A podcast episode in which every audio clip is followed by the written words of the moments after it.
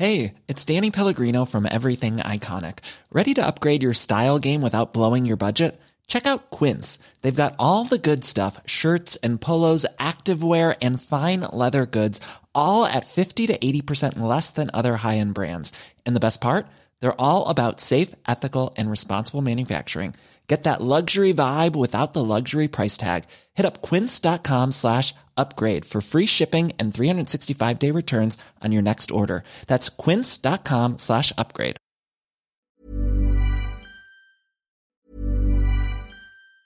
Hey, it's Ryan Reynolds, and I'm here with Keith, co star of my upcoming film, If, only in theaters, May 17th. Do you want to tell people the big news?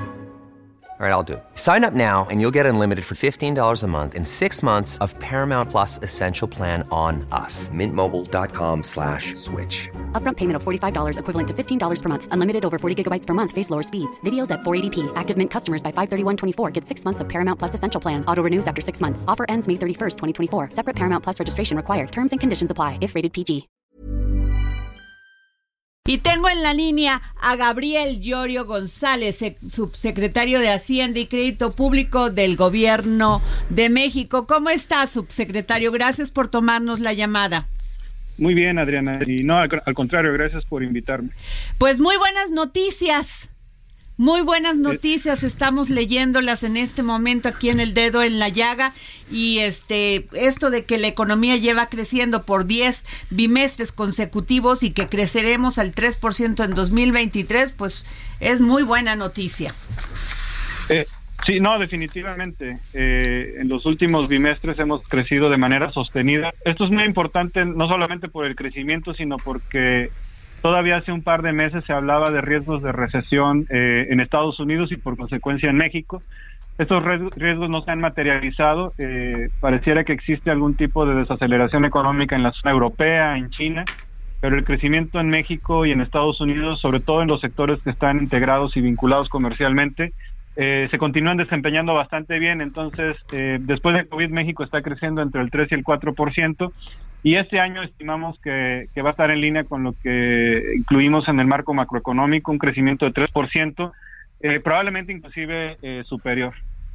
Eh, ¿Qué tal, subsecretario? Muy buenas tardes. Antes de pasar a este detalle de eh, desglose que usted incluso hizo en las redes sociales y que es bastante interesante, quisiera preguntarle una precisión referida a esta, a esta reflexión inicial. Y es, había muchos analistas en Estados Unidos que decían que eh, se esperaba una recesión o que hubiese una recesión en Estados Unidos como una herramienta de la Reserva Federal para detener de tajo la inflación y que el hecho de que esta recesión pues esté, digamos, tratando de no llegar, este, pues termina siendo en ese sentido una noticia no tan buena considerando que eso ampliaría el ciclo alcista de las tasas de interés y el inflacionario también. Eh, no, sin duda, y de hecho, eh, este es un tema muy importante porque en el caso de Estados Unidos hubo una inyección muy importante de incentivos fiscales en la economía desde COVID. Eh, esto generó prácticamente un sobrecalentamiento de la economía de la economía norteamericana. Eh, durante COVID muchas personas, si bien perdieron sus empleos, otros sectores u otras personas lo que sí tuvieron fue que se incrementaron los depósitos, se incrementaron los ahorros y por lo tanto es lo que estamos viendo actualmente como resiliencia en el consumo en el consumo de Estados Unidos. Eh, un poco, digamos, para poder detener o, que detener un sobrecalentamiento de la economía, precisamente la reacción de política monetaria es subir la tasa de interés y desincentivar el desempeño económico, hacer, hacer más lenta la economía eh, en este país. Eh, de alguna manera en Estados Unidos lo que creo que está sucediendo ya es una caída muy importante en la inflación, con lo cual ya la Reserva Federal no tiene tantos argumentos para mantener un ajuste de política económica agresivo como se pensaba. Quiere decir que la economía, la política monetaria ya está haciendo efecto, la, inflación está eh, ya cediendo. El desempleo en Estados Unidos eh, prácticamente sigue también en niveles mínimos. Hay que recordar que en la, Reserva Federal tiene no solamente el mandato o no solamente mide la, la trayectoria de inflación, sino también la trayectoria de empleo. En el caso de México, el impacto, eh, digamos, de la inflación vino de fuera, es más bien por el lado de la oferta sobre productos importados y eh, interrupción de cadenas de valor. El Banco Central actuó, eh, actuó en, debido tiempo y ha venido siendo consistente con esto. pero digamos, eh, un poco la reflexión sobre la recesión más bien estaba vinculada a un, a un actuar más agresivo de la Reserva Federal. Con la inflación ya cediendo, pareciera que no necesariamente ya va a haber este tipo de reacción en la política monetaria. Eh, independientemente de la reacción de política monetaria, yo creo que los, eh, no, no, nada más lo creo, se está observando, los riesgos de recesión en Estados Unidos están bajando eh, prácticamente ahora se está hablando ya más bien de una moderación del crecimiento en algunos sectores, pero creo que en nuestro caso lo más importante es que los sectores que siguen creciendo eh, de manera importante en Estados Unidos son los que están vinculados con México. Okay. La, la, inflación, ustedes dicen que la inflación eh, está bajando, que ya lleva, ya vamos en el 4.8%, subsecretario Gabriel Llorio, pero muchas personas decimos no se siente todavía en el bolsillo. No, sin duda el, impacto inflacionario es uno de los impactos globales más grandes que hemos vivido probablemente en las últimas décadas. Eh, yo, yo haría una reflexión, porque cuando uno piensa en el impacto que tuvo el COVID, es, eh, en, el mundo ha habido otros, otras pandemias y la situación que estamos viviendo es muy parecida a, a una etapa de posguerra, donde hubo cierta destrucción de algún capital, y esto está generando escasez de algunos de algunos productos. Entonces el impacto global eh, se sintió no nada más en México, obviamente Estados Unidos, la inflación en Europa llegó arriba del 10, 11%, al 12% inclusive. Entonces todos los todos los consumidores han sentido este impacto en el bolsillo. Eh, sin embargo, la inflación ya está ya está convergiendo, no nada más en México, en el mundo. Los costos de transporte marítimo, por ejemplo, que se habían incrementado a 10%, hoy ya están eh, a niveles prepandemia. Eh, alguna prácticamente los todas casi todas las cadenas ya de producción se han se han vuelto a conectar entonces ya ya ya ya no hay ya empieza a haber acumulación de inventarios los costos ya se están empezando a estabilizar y están yo creo yo convergiendo ya a una normalidad. En México tomamos medidas muy importantes como fue el PASIC eh, de hecho con la, con la reciente encuesta de ingreso gasto cuando uno mide el consumo de la canasta PASIC, que representó más o menos el 25% de, de las familias con menores recursos del decil más, del decil número uno, eh, se logró mantener anclado el gasto como porcentaje, eh, el gasto PASIC como porcentaje del gasto total, y esto significa que sí logramos cuando menos darle una opción a las familias mexicanas de mantener el consumo de la canasta PASIC a los mismos precios. Eh, y esto fue muy importante precisamente para no no, no, no, no para controlar la inflación, sino para darle una opción a las familias de poder adquirir la canasta, la canasta básica.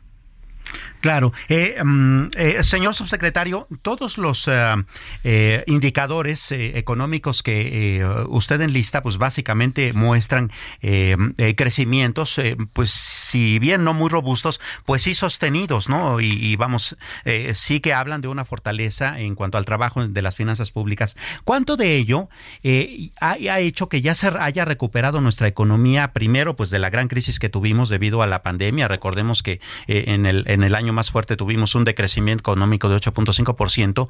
¿Cuánto de esto también se debe al nearshoring y a las políticas económicas y públicas que se han implementado?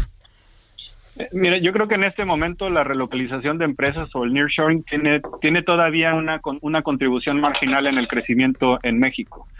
Eh, el nearshoring no empezó en 2000, en estos últimos dos o tres años, empezó antes del 2018 con la tensión geopolítica entre Estados Unidos y China. Sin embargo, eh, se empezó a acrecentar sobre todo con la interrupción o el impacto que genera COVID en las cadenas de valor, esta necesidad de blindar la producción, de tener seguridad sobre ella y de tenerla con, países amigos o aliados. Entonces, eh, lo que ya estamos viendo es una materialización de la relocalización de empresas, sobre todo en la zona norte del país, Nuevo León, eh, Coahuila, Chihuahua y Baja California, pero todavía va a ser marginal el crecimiento que estamos observando. Eh, el crecimiento, sobre todo en este momento, está eh, eh, prácticamente el motor es el motor interno, el del consumo interno y la economía interna en México. Esto tiene mucho que ver con las reformas laborales que, que se hicieron entre 2020 y 2021. Eliminar la ley del outsourcing incrementó los ingresos de los trabajadores y los metió en el sector formal. Eh, a incrementar también el salario mínimo. Los, los programas sociales tienen han blindado el consumo en las familias y todo esto se puede ver como un conjunto de, políticas laborales que han logrado blindar el consumo en ciertos sectores de la población y que también permitió absorber los choques de, económicos que generó el COVID, como fue el, choque inflacionario. El crecimiento en México también tiene que ver con la, con la inversión, eh, inversión tanto pública, estamos en niveles máximos de inversión pública, 3.7 puntos porcentuales del PIB, venimos de un mínimo de 2.1 la inversión privada también ya está llegando a México, en parte efectivamente por la relocalización de empresas, y esto es lo que nos está llevando ya a un crecimiento que está fluctuando entre el 3 y el 4%, cuando menos para 2000 para 2023. Claro. Hacia adelante creo que se va a materializar más los efectos de la relocalización de empresas pero tiene más que ver con la estabilidad macroeconómica, la estabilidad de las finanzas públicas eh, y obviamente la estabilidad de nuestra política financiera y monetaria. Bien, en todo este esfuerzo por controlar la inflación, secretario, pues estuvo el tema de las gasolinas. Y también, pero le voy a preguntar, porque la Comisión Federal de Electricidad informó que va a subir el precio de la luz en agosto. ¿Esto no va a impactar otra vez la inflación? No, porque ya la inflación en general hay una, digamos, trae una trayectoria descendente sostenida. En este momento el, pico lo alcanzamos entre agosto y septiembre, cuando llegamos casi a 9 puntos, a 9% de inflación. Okay. Eh, y, desde entonces la inflación ha venido convergiendo y cayendo. Ahora, ¿qué parte importante de la contención de precios, como lo mencionas, Adriana, es fue el precio de la gasolina, pero también otras tarifas como la tarifa eléctrica se mantuvieron se mantuvieron sin actualizar precisamente para no eh, generar este impacto en el bolsillo de las familias. Pero ahora lo que vamos a hacer es más bien generar una actualización con base en la inflación observada futura, mejor dicho, en la inflación futura. Esto lo que nos va a llevar es actualizar las tarifas eh, por, por una senda inflacionaria, como lo hacemos en la gasolina, precisamente para hacerlo gradual y no generar un impacto eh, significativo en el incremento de los precios que tenemos actualmente en la economía esto no va a influir en la senda eh, ya de convergencia que estamos viendo, sobre todo de la inflación general. Subsecretario Gabriel Llorio, yo siempre lo pongo de ejemplo a usted porque usted es de Papantla, Veracruz. sí. Estudió, estudió en la escuela secundaria de Federal en Papantla, Veracruz. De ahí no solamente usted, sino también Ángela Elena Olazarán Laureano, que fue un que es un estudiante de cuarto semestre del Colegio Nacional de Educación Profesional Técnica con la con Alep, pues ganó una un premio muy muy importante por por una por un proyecto el Istlitón, un asistente médico a distancia que funciona con inteligencia artificial y fue desarrollado con metodología ciencia, tecnología, ingeniería y matemática STEM. Yo le pregunto a usted, ¿orígenes, destino o el destino uno lo puede transformar? Es muy buena pregunta. Yo creo que yo creo que el destino uno lo puede transformar, eh, pero sin duda nunca hay que olvidar los, las raíces. Y, efectivamente, eh, Adriana, soy soy de Papantla, Veracruz, eh, pero siempre con mucho cariño recordando a, no solamente a los familiares, sino a los amigos de la secundaria y de la preparatoria.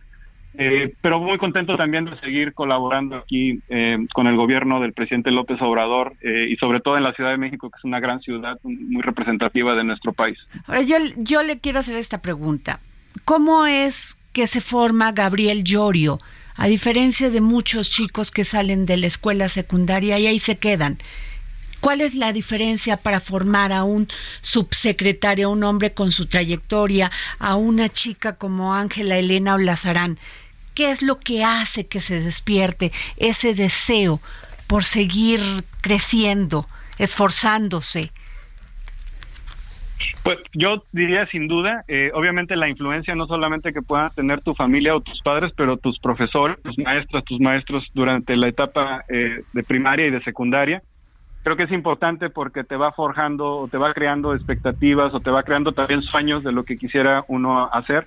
Como lo mencionas, estudié en la, en la, en la secundaria federal número uno de Popantla, es una escuela pública, pero sin duda eh, tuve grandes grandes maestras y grandes maestros que, que dejaron una, una huella en mí que prácticamente me, me inculcaron no solamente el hábito del estudio, sino de pues eh, pensamiento crítico, cuestionar algunos temas, tratar de aprender cosas nuevas eh, no solamente en los libros, sino en habilidades. Yo recuerdo que llevaba el taller de, eh, de dibujo, dibujo artístico y dibujo industrial, eh, y a la fecha son, pues son habilidades que uno tiene y que creo que tarde o temprano va a utilizar en la vida. Yo creo que los profesores, las profesoras marcan prácticamente el, el, camino de miles de, de, estudiantes, de niñas, de niños, de jóvenes que, que están pues tratando de forjar una carrera profesional y académica.